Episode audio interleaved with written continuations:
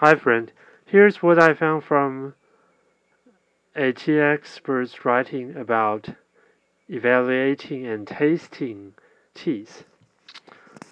Even though he used uh, green tea as an example, from my point of view, actually I think uh, you can apply it to other teas also. So anyway, when you're trying to evaluate a tea, you can do like what he recommended. Okay, first of all, uh, get 10 grams of your tea. Well, 10 grams is a little bit more than a third ounce. Okay, you put it into a teapot and then you pour in ice water about 100 milliliters. That's only, let's say, it's slightly more than 120th gallon or you can say three and a half ounce and leave it for 15 minutes. And then pour your tea out. And that's uh, an instant iced tea.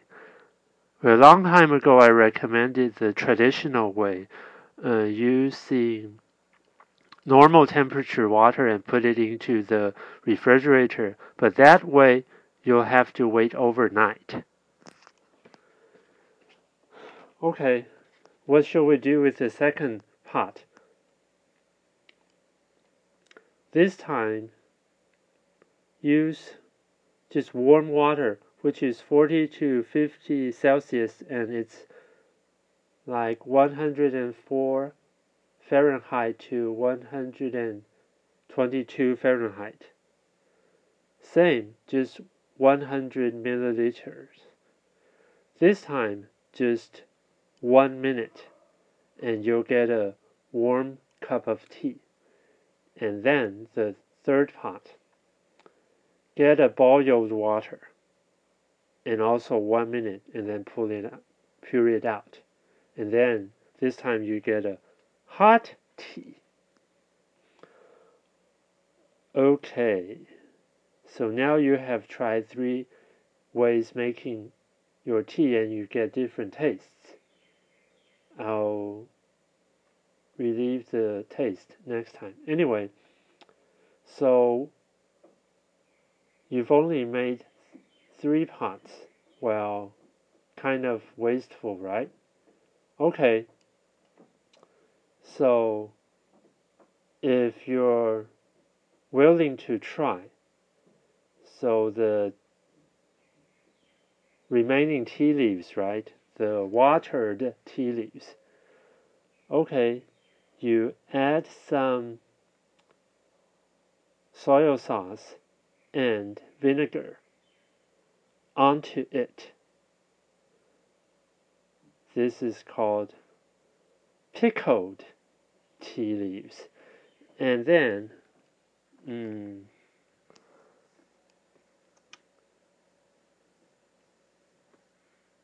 put some bonito flakes on it and some dried small fish or sesame. And then add more soy sauce. Then this would become a sesame tea leaf salad. This expert said that it's a wonderful a side dish while drinking wine. okay, uh, if you haven't finished them all, you still have some remained. Well, this time, add 200 milliliter of soybean milk and 200 milliliter of apple juice into your mixer, your juice maker. And then this would become a tea leaf fruit shake. Well, this expert said that this is a very smoothie and healthy drink. Let's try it and have a nice day.